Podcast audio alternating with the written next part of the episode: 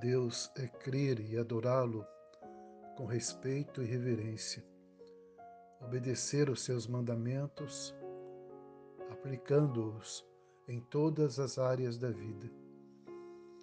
Quando tememos a Deus, não enganamos o próximo. Quando tememos a Deus, buscamos como padrão a honestidade e verdade em todos os nossos relacionamentos. Quando tememos a Deus, somos respeitosos, graciosos e generosos. Quando tememos a Deus, andamos por fé, confiando nas Suas promessas e realizações. Quando tememos a Deus, expressamos louvor e gratidão pelo seu livramento, cuidado e proteção.